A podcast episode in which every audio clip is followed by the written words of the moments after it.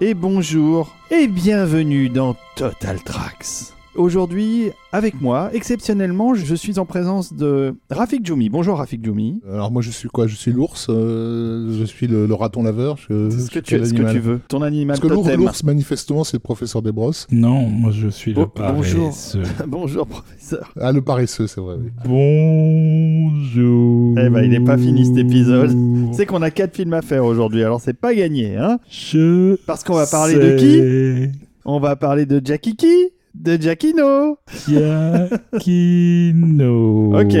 Allez, on va laisser, euh, Et- et- on va et laisser le voilà, professeur dans sa chambre. Ceux qui n'ont pas la référence vont vraiment se demander ce qui se passe. Ouais. Euh, oui. Bon, on va parler d'un film qui s'appelle Zootopia. non, dans non, je vous rassure, il a pas fait d'AVC, mais Dans c'est- lequel il y, a un il y a des personnages de paresseux qui ont beaucoup fait rire euh, Olivier. Et qui sont très très très très lents. Bref. Avant de se lancer à corps perdu dans les derniers films consacrés à Michael Giacchino et l'animation, puisqu'après on passera à Michael Giacchino et le cinéma, mais enfin peut-être pas tout de suite, on verra. On va parler des êtres de lumière parce que je crois qu'il faut en parler. À chaque début d'épisode, Rafik, nous avons pour mission d'évoquer ces gens extraordinaires qui nous soutiennent et qui nous produisent et qui permettent l'existence de cette émission. Tout à fait, ce sont les mécènes de Total Tracks qui se sont rendus sur euh, la plateforme Tipeee, tip3e.com ou la plateforme Patreon et qui euh, régulièrement euh, donc nous donnent des, des sommes d'argent qui correspondent à différents paliers, qui leur donnent accès à différents euh, privilèges. Ah oui, tiens, d'ailleurs, ça fait longtemps qu'on n'a pas évoqué tous ces privilèges. Parce que quand tu commences par 1 euro ou 2 euros, tu as quelques petits privilèges, mais Alors quand tu commences par un euro, tu as rien. 2 euros, tu as accès aux épisodes en En- en anticipation. anticipa- en, 15 euh, jours avant 15 les jours. autres. Voilà, c'est ça. Et tu as accès au Discord aussi. Non, à 5 à euros, 5 tu as accès au Discord. 5 euros, d'accord. Et puis après, il y a des choses additionnelles euh, au fil des paliers. Il y a, il y a Ah, la, tracklist la euh, tracklist des de morceaux des émissions. Il y a la playlist audio des mêmes émissions. Et ça, la playlist audio pour les amateurs de musique de film, c'est vraiment un, précieux. un sacré beau cadeau. Ouais, non, je dis parce que en fait, euh, c'est pas un petit truc quoi. C'est des heures d'écoute. hein, C'est que- des heures de travail, surtout euh, du professeur Desbrosses, qui prépare les émissions avec beaucoup plus de soin que moi. On peut dire. Oui, Oui, non, mais il faut le dire. faut le dire. Et qui les monte aussi, c'est pas rien. Et les épisodes, pas les contributeurs. Non, je me permettrai pas. J'en profite pour revenir sur le Discord. Euh, qui on retrouve sur le Discord à part euh, le professeur Desbrosses et Rafik Djoumi? Et bah tous ceux qui contribuent euh, à hauteur de 5 euros ou plus. Ils sont actifs ils, ils sont actifs, ils sont assez nombreux, ils sont très actifs. C'est un vrai succès cette communauté. Moi je suis ravi de voir qu'il y a des dizaines, peut-être même des centaines parfois de messages tous les jours de gens qui partagent Ouais. leurs achats, leurs écoutes, leurs avis. Et ils font même des blind tests entre eux. ils font des blind tests. Euh, Il y a toute une vie en fait qui s'est créée autour de ça et moi je trouve ça génial. Voilà donc euh, on vous remercie tous. Encore Bah oui. une fois, on n'aura jamais fini de vous remercier. Ben on le fera à chaque fois. Hein. Et on n'aura jamais fini avec ce podcast. En tout cas, une chose est certaine avec les êtres de lumière, ils ne nous oublient pas. Bon, allez, on retourne voir Jackie Jacquino, qui lui euh, continue à faire de la musique pour les films d'animation, mais alors pas forcément pour du Pixar. Non, parce que là, c'est pas du Pixar, c'est du Walt Disney Animation. Ah, ouais. Euh, c'est pas très éloigné. Non, c'est pas. Et en même temps, c'est la porte à côté. Oui, mais c'est un autre monde. Un projet qui s'appelle Zootopia, donc Oui. Zootopie, je crois, en France, Oui. qui est un film de Byron Howard et Rich Moore. Byron Howard, c'est lui qui avait fait Réponse et Encanto pour euh, Disney, et Rich Moore, il avait fait les deux euh, Ralph. Ralph, euh, Ouais. Ralph euh, 2.0. Ah, j'aime bien ça, Ralph 2.0. Moi, je- ça me fait beaucoup rire. Rich Moore, il a une, une- une carrière assez riche, assez longue. Il a bossé pour pas mal de monde. Il a bossé pour Ralph Bakshi dans les années 80 sur la série Mighty Mouse. Il a bossé avec euh, Jim Reardon sur énormément d'épisodes des Simpsons. Jim Reardon, on le retrouve donc au scénario de ce Zootopia. Il y a beaucoup, beaucoup de scénaristes. Et en fait, c'est l'époque où euh, il y a eu un- le, le- le deal qui s'est fait entre Pixar et Disney lorsque Pixar a failli quitter Disney et que finalement Disney a décidé de racheter Pixar, qui a fait que John Lasseter s'est retrouvé euh, superviseur de toute la production animation, pas seulement de Pixar, mais aussi de Disney. Oui, donc c'est l'époque de la princesse et la grenouille, tout Voilà, ça. mais c'est aussi ce qui explique la relative absence de John Lasseter sur le développement de Inside Out, euh, vice-versa, dont on a parlé dans l'épisode précédent, c'est qu'il était très occupé par cette reprise en main. Mais du coup, le fait que Zootopia puisse ressembler à du Pixar par instant, c'est aussi dû à cette euh, réorganisation-là, qui va, ma foi, pas durer, parce que les guerres internes à, à Hollywood sont bien plus violentes que, que la presse ne le laisse paraître, et, et il n'y a pas à chercher le plus loin, euh, je crois, la source de beaucoup de problèmes que John Lasseter va avoir par la suite. Bon, alors, ça raconte quoi, Zootopie? Moi, j'aime bien hein, Zootopie, personnellement. C'est pas mal Zootopia, ça se regarde. Déjà visuellement, je trouve que le film a une bonne tenue. Il est plutôt bien raconté. Encore une fois, avec euh, les 500 000 scénaristes qu'il y a, il fallait quand même qu'il servent à quelque chose. C'est l'histoire d'une société animale qui est parvenue à créer un consensus, on va dire, pour que toutes les espèces puissent vivre en harmonie, les carnivores avec les herbivores. C'est ça, dans un monde euh, entre guillemets civilisé, avec des, des villes, des bâtiments similaires à une structure de société humaine, mais avec des animaux de toutes sortes. Voilà. Et au sein de cette euh, société, donc, une jeune lapine, euh, dont Olivier est friand, Elle est sexy. Elle est choupette, la lapine. Voilà. Elle est pas sexy, mais elle est mignonne, quoi. s'est mis en tête de devenir un super flic alors que c'est une toute petite lapine toute mignonne. Voilà, Voilà, Euh, et, et les flics, c'est plutôt des ours, euh, des, des, buffles. des euh, buffles, des, des tigres, des, trucs comme ça. Et donc, euh, ben, Enfin, c'est les animaux, voilà, et- ils sont balèzes, Et quoi. ses débuts dans la police vont, vont sans doute être assez difficiles. Elle va avoir pas mal de fils à retordre et euh, faire la rencontre d'un arnaqueur euh, notoire euh, qui est un renard et se retrouver en fait au sein d'une enquête qui a euh,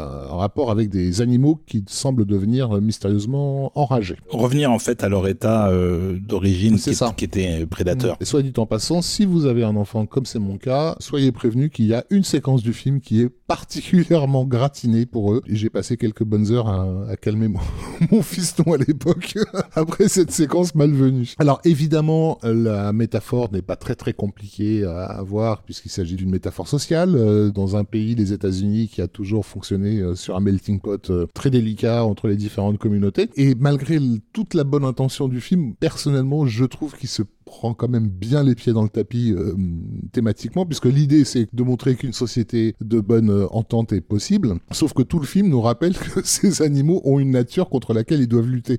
donc, donc tu dis, bah, c'est-à-dire que... Ouais, enfin, oui et non, Ouais. parce que on se rend compte quand même que ce qui les rend fous rendrait fou n'importe quel animal, Mm. même pas euh, violent à la base. Ils sont quand même tous très civilisés, ces animaux. Oui, euh, bien ils sûr. vivent en bonne Mais, intelligence. mais je fais mon malin, mais c'est vrai qu'en regardant le film, je, je comprends les bonnes intentions à vouloir faire une métaphore sociale, mais, mais à un moment donné, je me dis, mais en réalité, il y a quand même un petit problème qui est Ouais. que dans votre monde de Zootopia, ils doivent tous être autre chose que ce qu'ils sont. Mm. Donc, si c'est la condition pour qu'une société fonctionne, c'est un peu problématique. Quoi. Ouais, ouais, non, mais puis c'est aussi là qu'on voit que c'est pas du Pixar justement en termes d'écriture. Ça n'a pas été euh, peaufiné au degré auquel le sont encore les Pixar à l'époque. En tout cas, bon, voilà, il y, a une- il y a une forme d'angélisme euh, à appuyer euh, qui est pas forcément euh, malvenue non plus. Bah, cela dit, moi, ce que j'ai apprécié dans Utopie, c'est le retour de Disney à l'anthropomorphisme des animaux, qui était super euh, sympa dans le Robin des Bois euh, de l'époque euh, et dans plein d'autres films, les Aristochats, au genre de C'est marrant que tu cites euh, Robin des Bois parce que Byron Howard voulait justement faire une version euh, un peu différente et modernisée avec une autre histoire du Robin des Bois. C'est normal, il y a un renard en- dans un rôle principal. dont donc, il est euh, ultra fan. Euh, et c'est d'ailleurs moi le problème que j'ai avec le film, c'est que je suis pas très fan de l'anthropomorphisme. Alors- Et donc ça m'aide pas à m'identifier au personnage, mais le film reste quand même sympa. La semaine de sortie de Zootopia, euh, ça a été l'opportunité d'avoir un excellent épisode d'un magazine qui s'appelait Beats et qui était entièrement consacré à cette question de l'anthropomorphisme. Et qu'on peut revoir, euh, puisqu'il Il est, est sur encore, YouTube. celui-ci est encore en ligne, oui, tout à fait, et avec une interview de Benoît Socal, qui était un des Ah grands anthropomorphes de la BD française à l'époque, qui nous a quittés depuis. Le sujet euh, est traité en long large euh,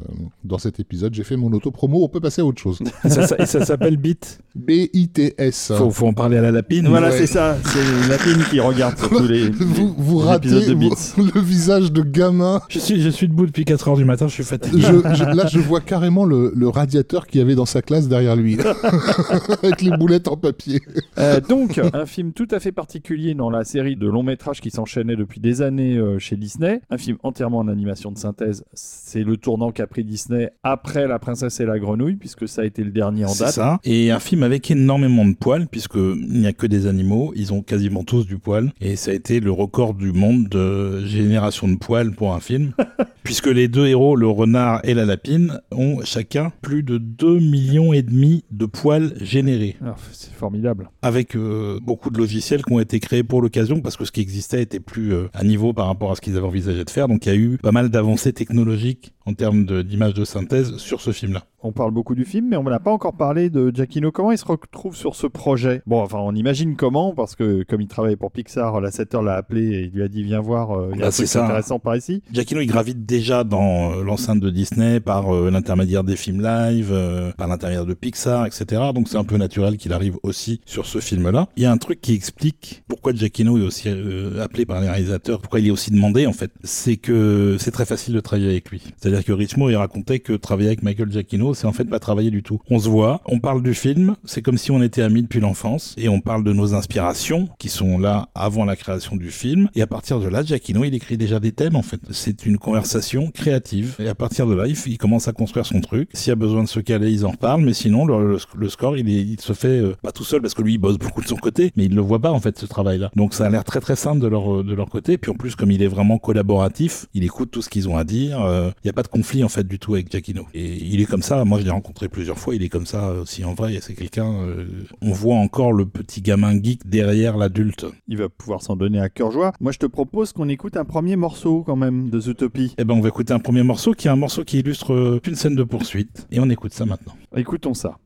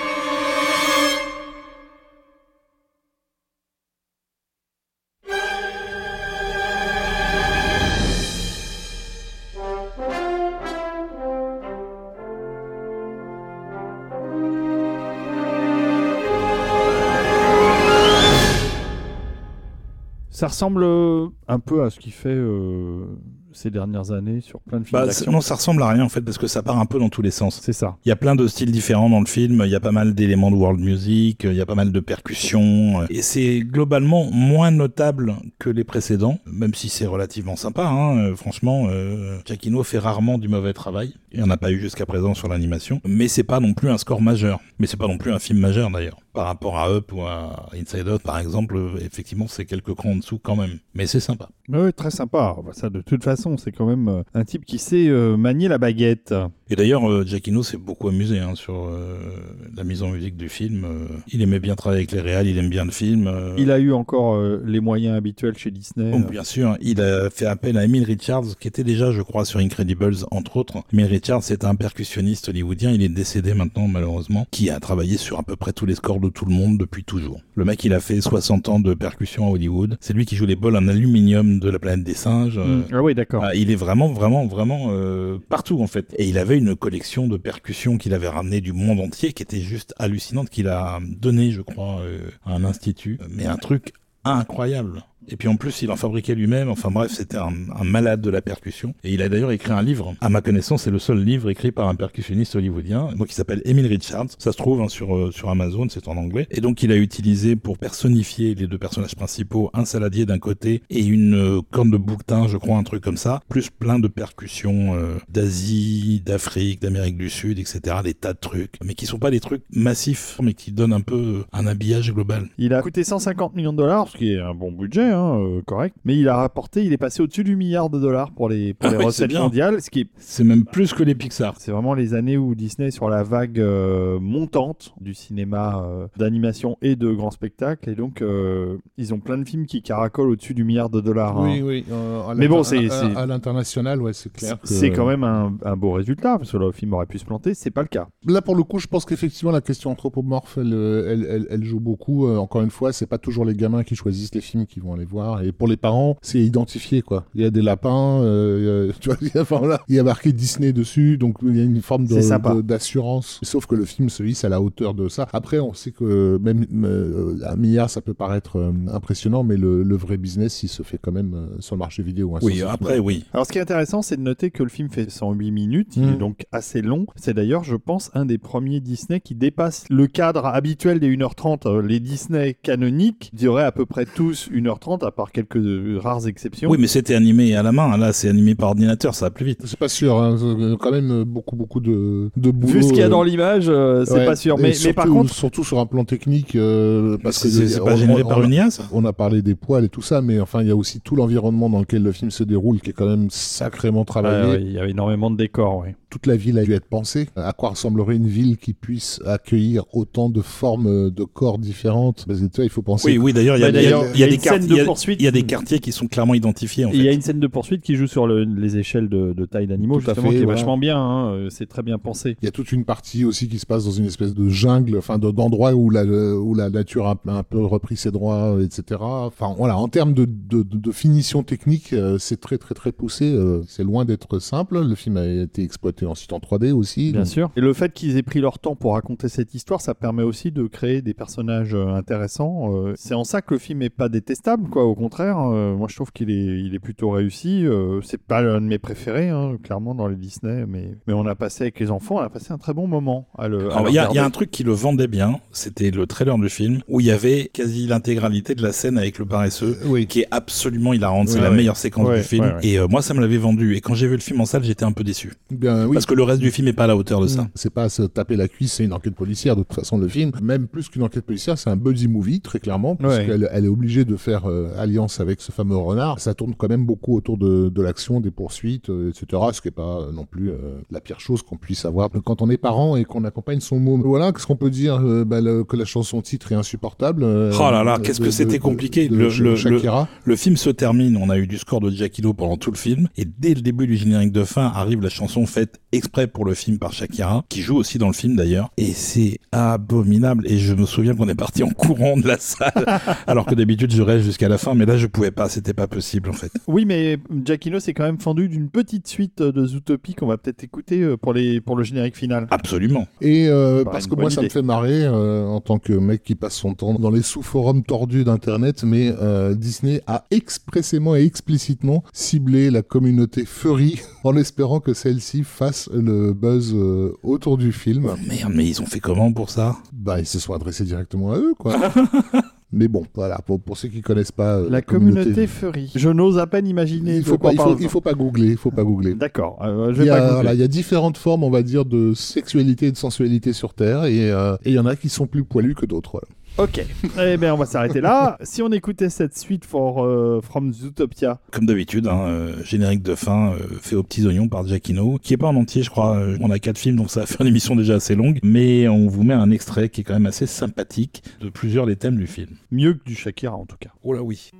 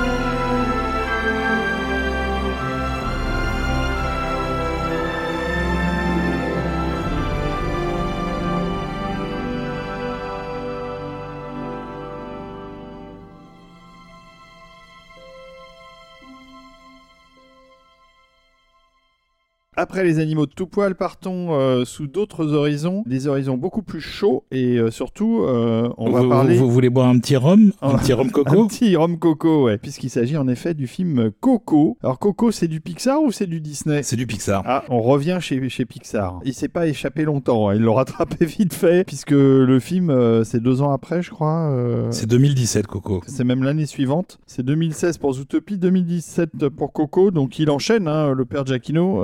Il a toujours une activité, une production euh, pléthorique. Et Coco, bah, c'est encore un projet un peu particulier. C'est un film qui est réalisé par Lee Unkrich, co-réalisé par Adrian Molina, qui maintenant d'ailleurs a pris son envol puisque c'est lui qui réalise un des prochains films Pixar qui s'appelle Helio et qui déjà aujourd'hui est annoncé comme étant mis en musique par Giacchino. Et donc euh, Coco, c'est l'histoire d'un petit garçon de 12 ans qui s'appelle Miguel, qui fait partie d'une famille de cordonniers et lui ce qu'il veut c'est faire de la musique et la musique est interdite dans sa famille parce que un des ancêtres euh, a abandonné sa femme euh, pour aller faire de la musique en fait. Du coup il est transporté dans le pays des morts où il va retrouver une partie de sa famille qui sont décédés avant même qu'ils naissent pour essayer de résoudre euh, tout ce, ce mystère autour de l'interdiction de la musique pour convaincre sa famille de le laisser faire de la musique. Il y avait eu euh, trois ans auparavant euh, un film d'animation euh, qui euh, utilisait complètement cet Oui. univers et ses couleurs. Et d'ailleurs, c'était c'est assez étonnant que Coco se soit fait malgré tout. Ce film s'appelait en français euh, La légende de Manolo. The C'est vachement of- bien, The d'ailleurs. Book of Life. Oui, qui était produit par Guillermo Produ- del produit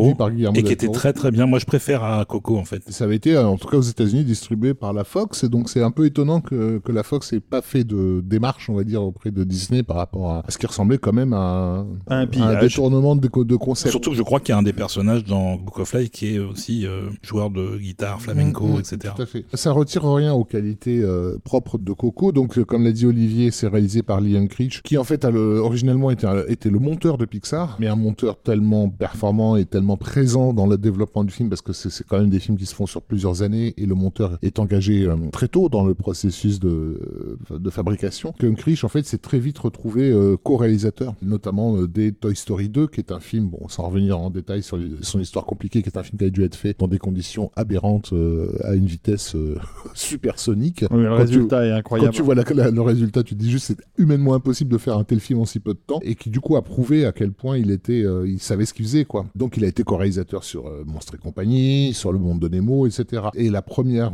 réalisation qu'on lui a entièrement confiée, c'était donc euh, Toy Story 3, sur lequel il a quand même fait quelque chose d'assez. euh, Oui, il est où il a euh, fait ses preuves, c'est voilà, magnifique, de genre, clair. ah ouais, quand même, le mec sait ce qu'il fait. Et donc, je trouve personnellement que Coco est plutôt bien raconté, surtout pour un public qui n'est pas forcément familier de toutes les coutumes qui sont mises en scène. Finalement, on comprend un peu l'essentiel de ce qu'il y a à comprendre, de l'importance de cette fête des morts et de ce qui est en jeu pour les Mexicains, qui nous semble, nous, un peu paillard, un peu païen. Euh, on fait quand même la fiesta avec, avec des squelettes, quoi. Oui, et c'est vraiment l'idée derrière le film, c'est de faire quelque chose de joyeux. Et c'est pour ça que le monde des morts, dans lequel le petit gamin va voyager un peu entre, entre deux eaux, comme ça, Mm. il est pas mort, il est pas vivant, est très coloré. Il est beaucoup plus coloré, beaucoup plus lumineux, en fait, que le monde des vivants. C'est ça. La plus grosse réussite, vous l'avez à peine évoqué là, mais c'est clairement, graphiquement, c'est assez euh, Oui, c'est magnifique. hein. oui, c'est très très beau. C'est un des plus beaux Pixar en termes visuels, parce que non seulement c'est très coloré, mais les décors sont incroyables, euh, le- les cara design, enfin il y a beaucoup beaucoup de très très très belles choses Oui, graphiquement dans ce film. Et d'ailleurs, le réalisateur a clairement cité euh, certaines de ses inspirations, qui seraient Chihiro et euh, le château ambulant Ah, de. Miyazaki. Sachant qu'ils se sont bien évidemment immergés dans la culture mexicaine. Je pense que c'est pour ça aussi d'ailleurs que Adrian Molina s'est retrouvé co-réalisateur. Et le film a parlé euh, beaucoup euh, à la communauté mexicaine, euh, plus que Manolo d'ailleurs, je pense, Mmh, euh, aux États-Unis. Ils en ont adapté le coin mexicain à spécifiquement Coco, et j'ai fait l'attraction l'été dernier, et c'était très sympa. Oui, même si le fait de récupérer la communauté mexicaine était vraiment un des projets de Disney. Ouais, ouais, non, mais Sauf qu'ils se sont plantés dans les grandes largeurs initialement, puisqu'ils ont essayé de déposer la marque Dia de los Muertos. Et c'est très très mal passé euh, du côté des Mexicains, forcément, parce qu'on on fait pas une trademark avec une tradition euh, séculaire comme ça. Mais finalement, je pense qu'ils se sont retrouvés dans le film. Puis les équipes de Pixar sont évidemment allées euh, pendant plusieurs semaines euh, au Mexique pour étudier justement la fête des morts, tous les designs, tout ça, tout ce qui est un peu euh, traditionnel, un peu carte postale, faut quand même être honnête. De l'image qu'on peut se faire de, ce Mexique-là, en fait. Bah oui, oui, mais je pense pas que ce soit gênant, euh, y compris pour les principaux concernés. Moi, je sais qu'en tant qu'arabe, j'ai toujours eu du goût pour la, vision euh, mille et une nuits euh, caricaturale, quoi. Mais en fait, non, pour Why Not, c'est pas la réalité. C'est une façon avec laquelle les peuples se voient. Mais par contre, ce que je trouve intéressant, c'est il y a un contraste discret, mais, bien présent dans tout le film entre le monde des vivants et le monde des morts, qui est fait sur la verticalité et l'horizontalité. C'est-à-dire qu'en fait, quand on est chez les vivants, tout est en horizontal, est plat, on va dire, et avec beaucoup de travelling latéraux et tout ça. Et quand on rentre dans le monde des morts, toutes les choses sont les unes au-dessus des autres, en fait, puisqu'on est, on est sous terre et du coup, il y a une construction, une architecture euh, verticale. Oui, puis même euh, comme tous les morts sont visualisés comme des squelettes, ils sont très très verticaux aussi. C'est très très étroit en fait un squelette. Euh, et d'ailleurs, ça a posé des problèmes aux animateurs parce que c'est beaucoup plus compliqué d'animer un squelette que d'animer quelqu'un avec des vêtements et de la chair. Sachant qu'en plus de ça, il y a eu beaucoup de travail de design pour donner de la personnalité à des personnages qui n'ont aucun trait euh, différent puisque ce sont tous des squelettes. Donc euh, simplement pas avec un chapeau une moustache un truc comme ça. Et c'était assez compliqué à faire ça leur a posé pas mal de problèmes. Et en plus apparemment en termes de temps de calcul machine c'était un enfer de d'animer les toutes les jointures des squelettes en fait qu'on voit beaucoup plus clairement que sur un être humain en fait. Et Michael Giacchino dans tout ça? Et Michael Giacchino dans tout ça il nous a fait de la musique. C'est pas vrai. et on va écouter un morceau et après on va parler de la musique. Oui. on va écouter un morceau qui s'appelle Fiesta con de la Cruz. Si, senior. je sais plus ce que ça illustre dans le film Mais moi non plus. Mais c'est bien. C'est muy bien.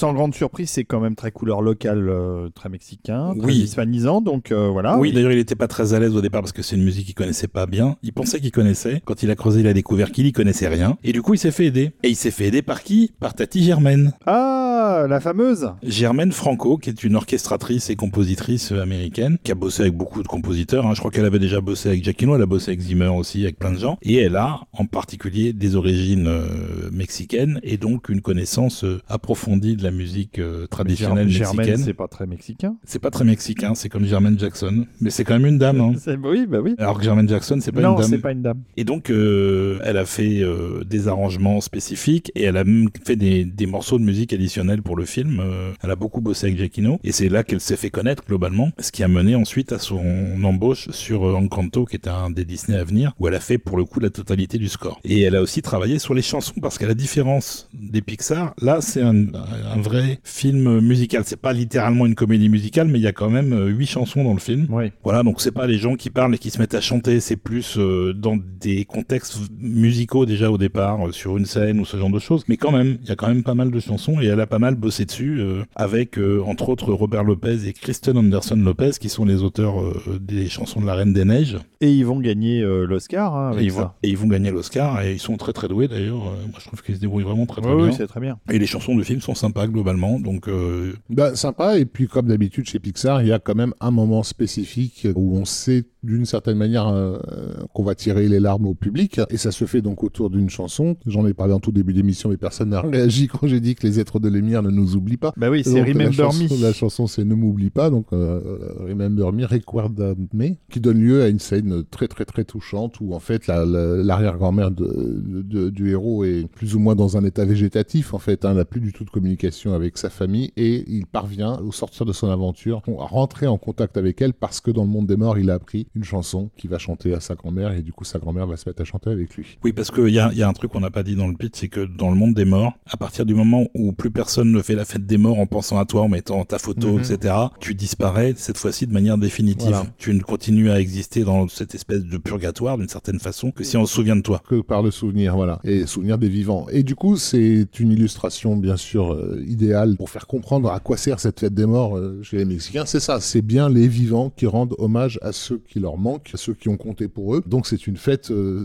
qui rend hommage en fait aux ancêtres, aux, aux proches, etc. Et il s'est passé d'ailleurs un truc intéressant, c'est que Liam Critch a partagé une vidéo qui du coup est devenue virale parce qu'elle était forcément très très émouvante, où des parents qui avaient un, un fils euh, d'une dizaine d'années, ces parents venaient de perdre un enfant en bas âge, ça arrive, et ils ont surpris leur euh, gamin en train de chanter la chanson dans sa chambre pour son petit frère décédé. Et ils l'ont filmé. Le gamin donc avait parfaitement compris le sens du film, qui était si tu veux que ton petit frère ne se désintègre pas définitivement, il faut chanter pour lui. Encore une fois, c'est très bien écrit. hein. Il y a toujours beaucoup de soin dans l'écriture dans ces Pixar-là. Donc, euh, Oui, oui, très bien écrit, très émouvant. Euh, moi, j'ai beaucoup aimé. Euh, c'est pas un film auquel je m'attendais à adhérer, si tu veux, en tant que spectateur. Ça, ça correspondait ni à, mes, à mon style, ni à mes goûts euh, particuliers en matière de film. Et c'est la grande force de Pixar. C'est la grande force de ces équipes, c'est que quel que soit le sujet, ils arrivent à t'intéresser, à te faire rentrer dedans. Et Oui, puis c'est toujours très soigné. Il y a, il y a une séquence où l'ado euh, rentre dans le, dans le mausolée d'un grand Guitariste, euh, euh, décédé pour emprunter la guitare qui est là dans le, dans le bâtiment euh, parce que lui, il a pas de guitare et qu'il veut jouer. C'est filmé en, en travelling avec une lumière sublime. Franchement, euh, il y a beaucoup, beaucoup de travail visuel sur le film. clairement. Rien que pour ça, ça mérite d'être vu. Et euh, le père Giacchino va pas faire de fausses notes hein? Non, il fait pas de fausses notes. Il- C'est un, un score très festif, forcément par euh, l'intégration de pas mal de musique euh, d'influence mexicaine, disons. Mais il y a aussi des moments d'émotion. Il gère ça très bien. euh. et d'ailleurs, on va écouter un autre morceau qui, comme à l'accoutumée depuis qu'on a commencé ces épisodes, est un générique de fin pour Coco qui s'appelle Dia de los Muertos Suite.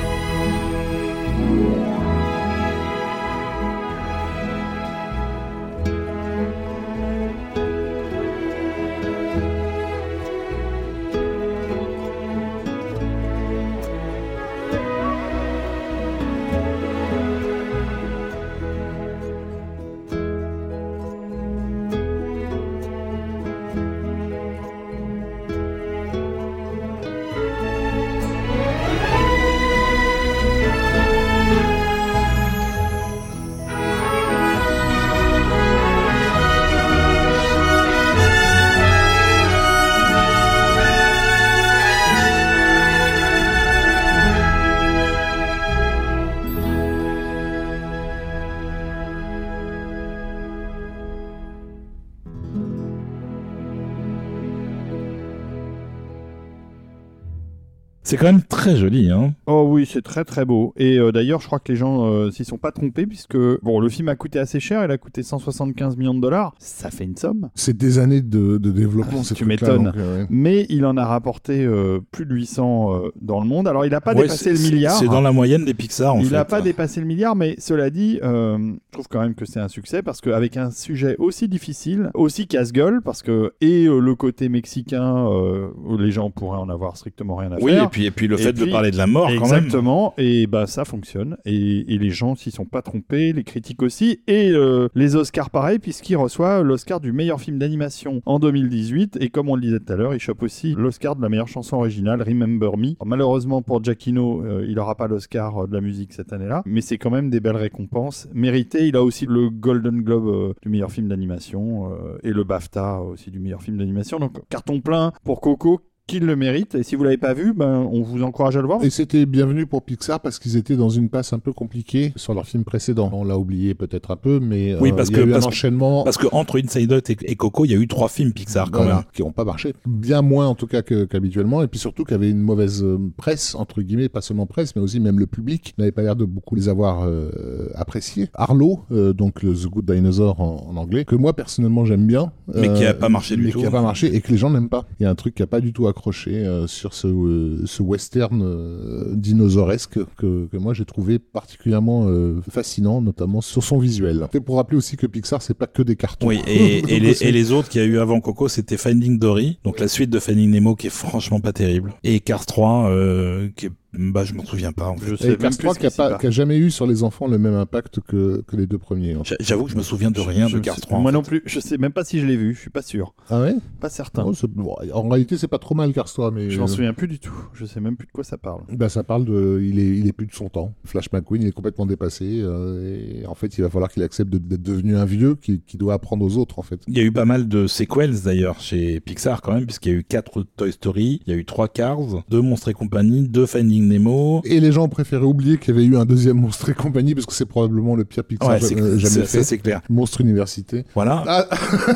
attention, on a un David Euh, qui fait. non, oh, mais Ouais, il, il- il nous fait l'œil de j'aime bien aussi. Mais non, mais je mal. crache pas dessus pour la simple raison que j'aime tellement les personnages que le fait de les revoir bouger, euh, rien que ça, me fait plaisir. Le premier était tellement fort. C'est sûr que le 2 est, fait pas le figure, mais voilà, moi, moi, j'adore ces personnages. euh, et puis là, en termes de technique, justement, sur euh, le- la suite de Monstres et compagnie, ils ont mis le paquet sur les poils et sur les monstres. Et ils ont acquis une, technologie absolument incroyable chez Pixar. Voilà, et donc s'il y en a un qu'on n'attendait pas forcément ensuite, c'est le deuxième volet des Incredibles. Alors qu'en fait, il était quand même annoncé depuis pas mal de temps. hein. Bah, Ouais. euh, moi je m'attendais pas à ce qu'ils en fassent un. Brad Bird avait dit que potentiellement il pouvait, qu'il avait des idées, mais qu'il n'arrivait pas à les réunir Ouais. pour faire un script. Tout à bah, fait. faut croire que finalement il a réussi après l'échec de Tomorrowland. Bah, réussi, euh, ouais, en- presque réussi parce que ça a quand même été compliqué et, et précipité surtout parce que euh, c'est quand même un film qui est sorti un an avant euh, la date prévue. Il y a eu un, changement de, calendrier euh, compliqué chez Pixar et alors que The Incredibles était en pré-production et on sait que chez Pixar les pré-productions c'est très long et tout d'un coup on leur a dit non mais au fait les gars euh, vous allez sortir un an avant quand même. Et là ça a été un peu la merde. On parlait des hum, conditions de production de tous les Pixar qu'on précédé. Là, ça commence à devenir compliqué parce qu'ils n'ont plus les mêmes timings. Ils n'ont plus 5 ans pour développer un projet avant de le mettre en application. Ça, c'est terminé. Du coup, ça va avoir un impact sur les films Pixar qui suivent euh, cet Incredibles, qui a encore des beaux atours. Hein. Il y a des choses absolument magnifiques dans Oh, le film plein de clairement. trucs très très bien. Par contre, il n'a pas la perfection narrative Non, absolue du, du- pas- du premier. C'est Surtout pas, sur la pas, fin, hein. c'est pas la narration au cordeau du premier, ni, même de tous les premiers Pixar en fait. Ça n'a pas été affiné euh, aussi longtemps. Mais là, pour le coup, c'est vrai que tous les éléments ont été contre eux. Donc, euh, on va plutôt parler de ce qu'on aime, donc, que de ce qu'on n'aime pas dans le film. Ouais.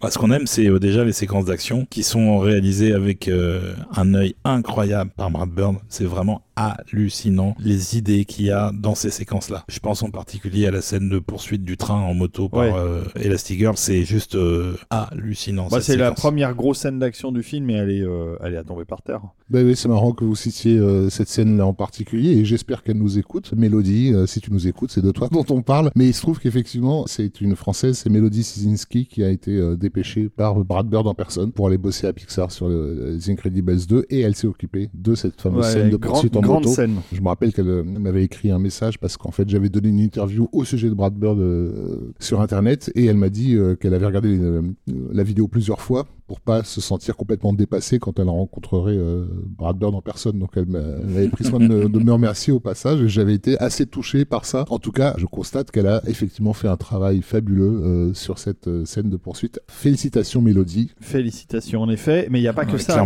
il y en a plusieurs. Et Il y même en a, il y en a plusieurs. Et toute la bataille finale, d'ailleurs, c'est pareil, ça déborde d'idées. Alors, bah, il y a cette superbe idée de, de, de téléportation. de téléportation ouais, qui- ouais, voilà. ouais, ouais, c'est ça, c'est génial. Ce qui est marrant, c'est qu'il n'y a pas que des scènes d'action intéressantes dans le film, il y a aussi des scènes de non-action, comme euh, ce qui se passe avec le bébé quand il commence à acquérir ses pouvoirs. Et cette scène-là, elle est à mourir de rire. En même Enfin, temps, moi, c'est, une scène d'action. Il défonce un pauvre oui, et, laveur. oui et non, parce Euh, qu'il se passe rien en fait. Bah Il- si, il se bagarre. C'est une, c'est c'est scène d'action à, à échelle d'un bébé, quoi. Mais cette scène est incroyablement drôle. Avant de- d'aller plus loin sur Oui, le oui, film, ne, on va, on va peut-être pas le film. Non, c'est pas ça. On va peut-être écouter un morceau qui correspond justement à cette scène du train. Ça s'appelle Train of Thought. C'est évidemment Michael Giacchino toujours, hein, mais Bah bon, oui. euh, si c'était pas lui, on n'en parlerait pas de toute façon. Et donc, on voit Elastigirl qui poursuit un train qui est parti euh, Dans le mauvais sens. dans le mauvais sens et à fond des ballons et qui visiblement a été hacké par quelqu'un. Et l'accident n'est pas loin, donc elle se met en tête d'arrêter le train et elle le poursuit avec une moto. On écoute ça.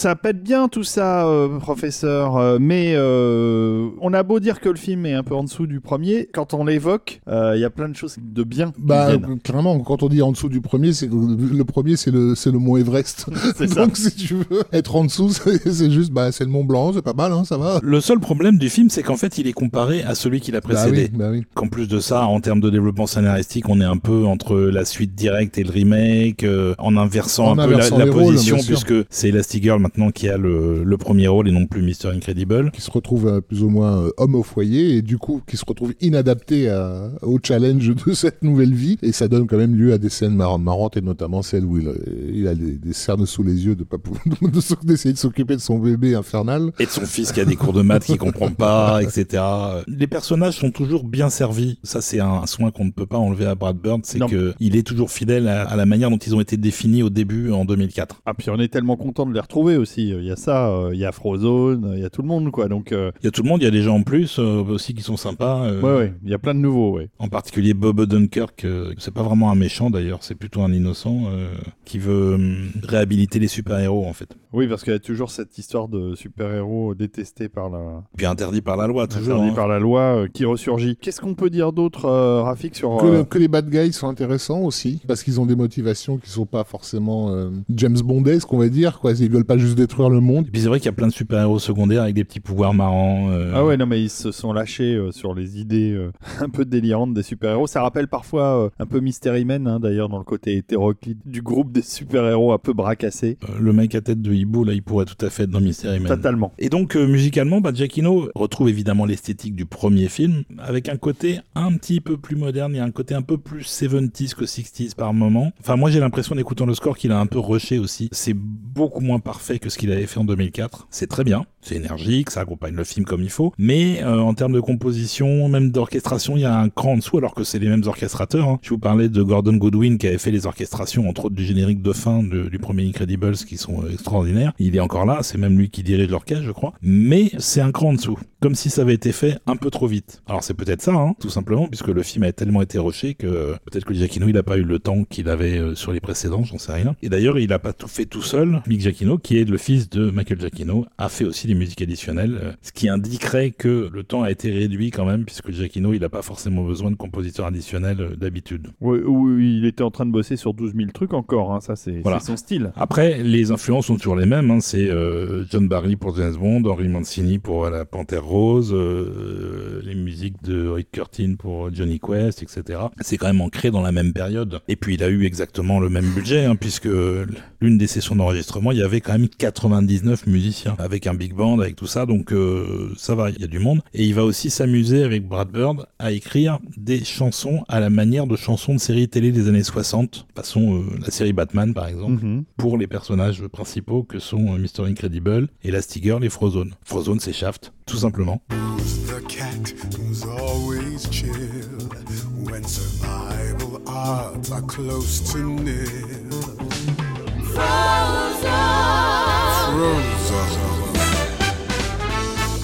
Et les trois chansons sont très très rigolotes, elles sont aussi sur le disque d'ailleurs. Tout ça, c'est plutôt bien fait. Frozone, dont le nom a été changé au Québec, puisque en- au Québec on l'appelle Frigozone.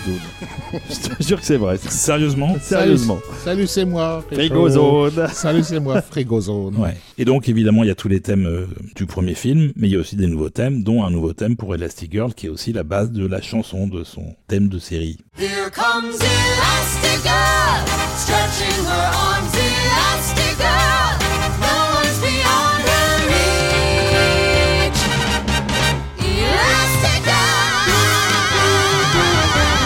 Est-ce qu'on va écouter quelque chose? Eh ben, on va écouter. euh, allez, devinez ce que c'est le morceau. Le end title Eh ben oui.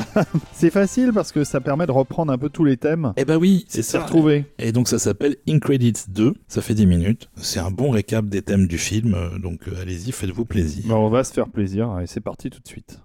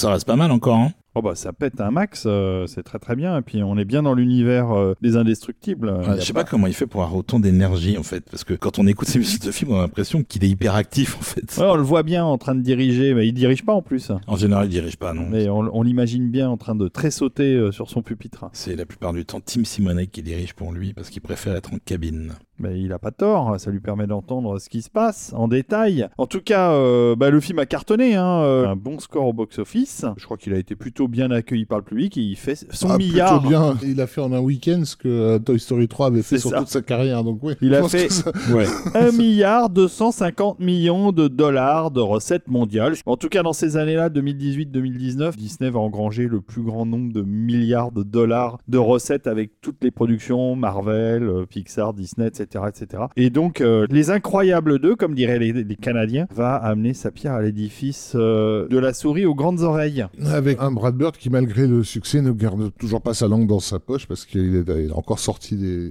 de, de, de route sur, sur Twitter à l'époque euh, parce que euh, le film avait euh, reçu un, accueil très favorable euh, de film pour enfants, etc. Alors que lui considérait que le film présentait quand même des scènes qui parfois étaient un peu angoissantes, un peu flippantes. Il y a une scène de baston en qui est très très dérangeante en fait euh, et qui fait peur aux, aux- aux plus petits gamins. Et, et Brad Bird disait qu'il fallait arrêter de considérer ces films comme autre chose que des films. Euh, C'est-à-dire que la classification euh, de ces films devrait être faite sur le même modèle que celle des films d'aventure et d'action qu'on fait en live. Et il a fini par rajouter comment devrait-on appeler le sexisme ou le racisme pour un média?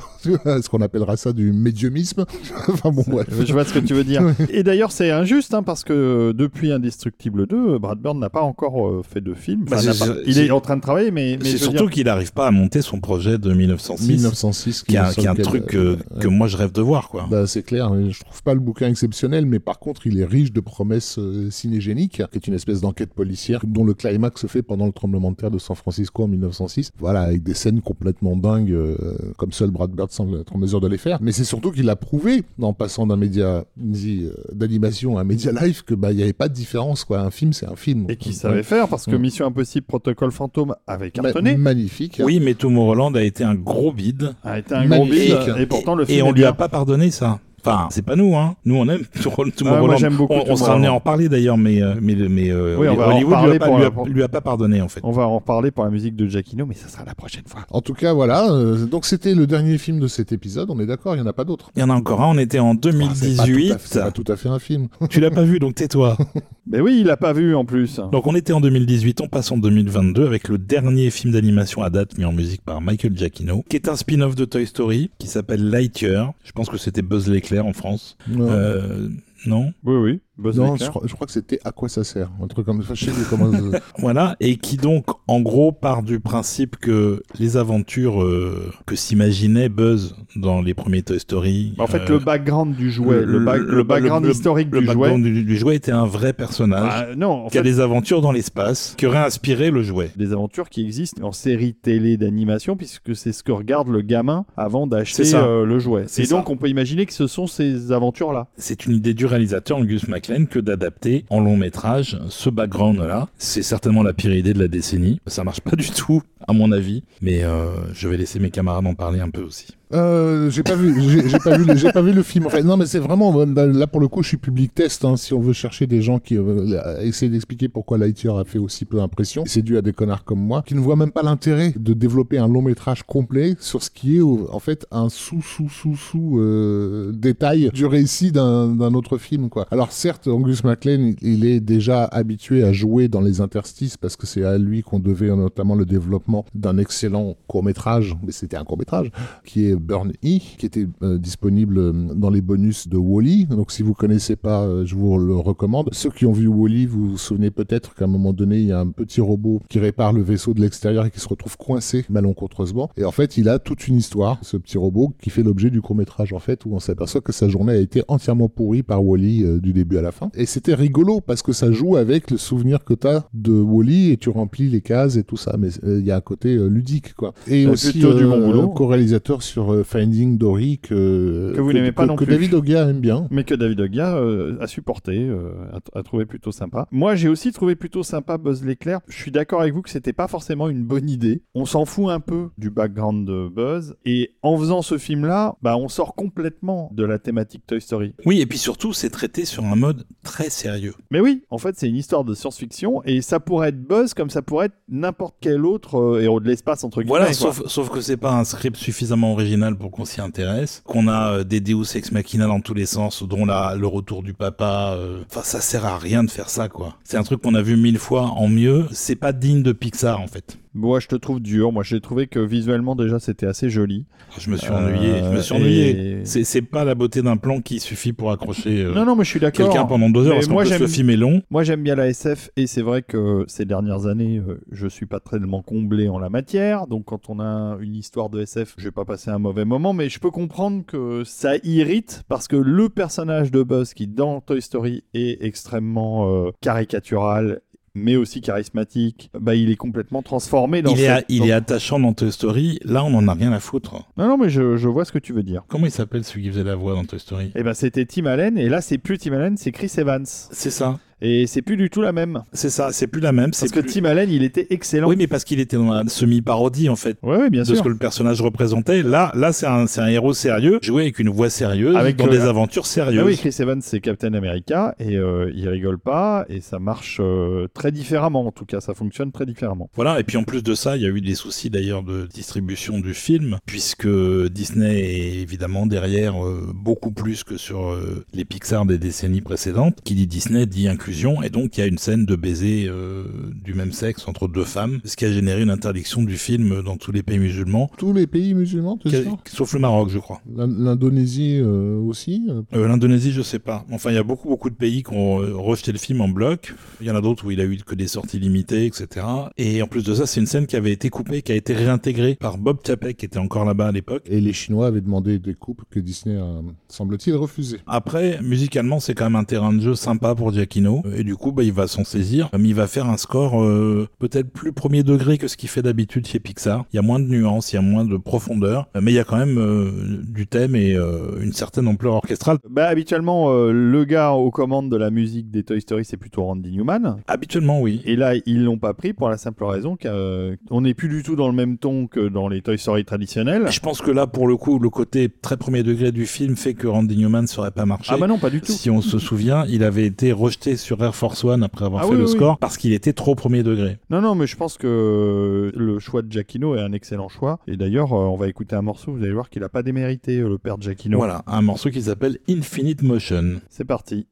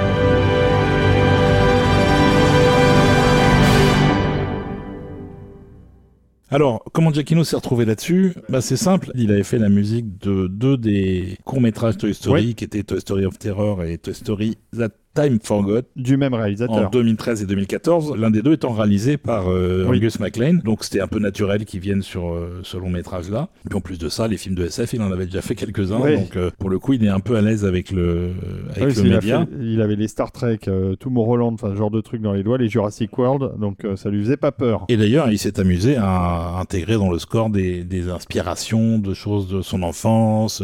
Il y a un clin d'œil à Star Trek, entre autres, non pas au film qu'il a fait lui, mais à la série de 1966. Mais ça n'a pas été euh, une expérience euh, ultra satisfaisante parce que ça a été enregistré pendant le Covid. Et donc, euh, c'était fait à distance. Lui, il était chez lui euh, en vidéo. Tous les musiciens étaient dans le studio pour enregistrer. Il y avait quand même 89 musiciens plus 40 choristes. Ah, pas mal. Sauf que ils étaient séparés de 10 pieds de distance chacun. Les bois jouaient dans des boîtes en plastique euh, Putain, le gars. pour éviter les projections Oh, sur, le ceux qui, sur ceux qui étaient à côté. Et les cuivres jouaient carrément derrière des rideaux de plastique. Ça veut dire que non seulement ils entendaient pas ce que jouaient les autres, mais en plus de ça, ils les voyaient même pas. Il y a même pas de gestuelle en fait. Donc ça a été compliqué. Et d'ailleurs, c'est un- une session d'enregistrement traditionnelle à Hollywood qui prend 4 jours, 5 jours. Là, ils ont mis 3 semaines. Donc ils ont quand même eu le budget parce que c'est Disney qui était derrière. Mais euh, ça a dû coûter un bras et ça n'a pas été très satisfaisant. Et même en termes de rendu final, c'est pas aussi fini que certains autres des scores de Giacchino qui ont précédé dans, dans cet épisode. Bah là, pas la photo film, là, la photo Covid.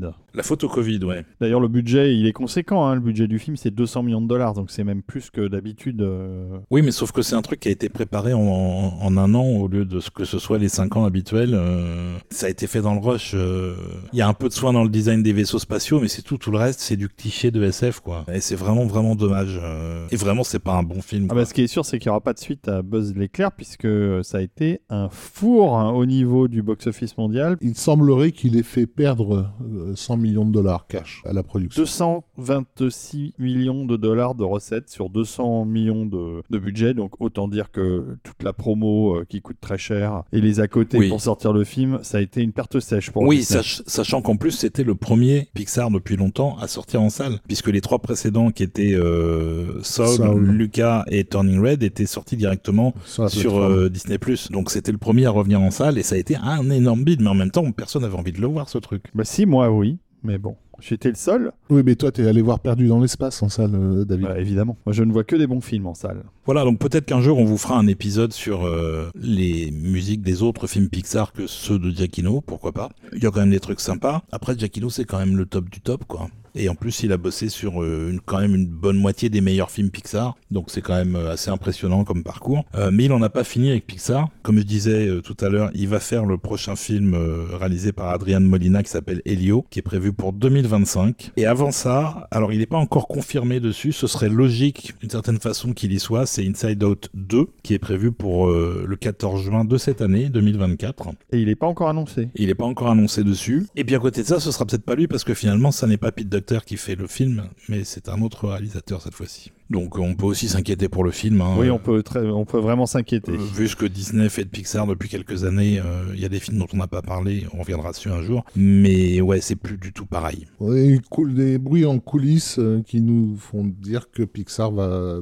probablement changer euh, pour le mieux. Qu'ils ont passé une phase assez compliquée euh, où ils devaient euh, gérer des, bah, des commissaires politiques, hein, j'ai pas d'autres mots, euh, c'est-à-dire des gens qui sont littéralement payés pour venir fouiner dans, les, dans, les, dans le travail des artistes et leur dire faut faire ci, faut pas faire ça, euh, parce que ça va pas plaire à telle communauté ou à tel groupe ou à tel machin, mais avec une euh, pression euh, qu'ils avaient jamais connue auparavant, parce que bah, il faut quand même rappeler que bah, faire des films, faire de l'art, c'est aussi euh, bénéficier d'une certaine liberté créative, si tu veux, et que tu peux pas faire ça dans un régime soviétique. Mais apparemment, c'est en train de changer. Bon. En même temps, Disney, à un moment donné, va falloir qu'ils se rendent compte que ils ont fait ça sur tous leurs projets depuis quelques années. Au point de s'aliéner le, public. Et ils ont, enfin, il y a plus rien qui marche quasiment de ce qui sort de chez Disney. Alors que tu disais ça, David, il y a 5 ans, ils étaient au top, ils écrasaient tout le monde, C'est incroyable. Hein. En 2023, pour la première fois depuis je sais pas combien d'années, Disney n'est plus le studio le plus rentable d'Hollywood. Ils sont plus que deuxième. Ils sont même pas fichus de faire fonctionner un Star Wars. Alors. si tu veux, une, fois- une fois que t'en es arrivé à ce point-là, Ouais, ça fait déjà un moment ça, mais mais, euh, Mais, mais on vous reparlera des Star Wars euh, un de ces jours et on vous reparlera aussi des super-héros à un moment donné. Euh, Il y a des choses à dire sur tout ça. plein de choses à dire. Et moi, j'ai eu qu'une chose à dire. Je me tourne vers Rafik Djoumi et je lui demande qu'y a-t-il sur la grandeévasion.fr, Et- la meilleure radio je en suis, ligne. je de suis musique de ravi que tu me demandes ça, David, parce que sur la grandeévasion.fr, il y a tellement de choses que Oui. j'ai peur que tu me poses la question alors qu'on était en train d'écouter une musique de Mathieu Gonnet pour euh, le film Madame. Bon, le morceau est terminé depuis longtemps puisque nous sommes passés à Entretien avec un vampire de Elliot Goldenthal. Très Désolé, hein, Olivier, je sais que tu fais toujours des sélections qui, toi, te semblent être pertinentes, mais je, j'ai un, un, un- un goût bien plus marqué pour Goldenthal que pour euh,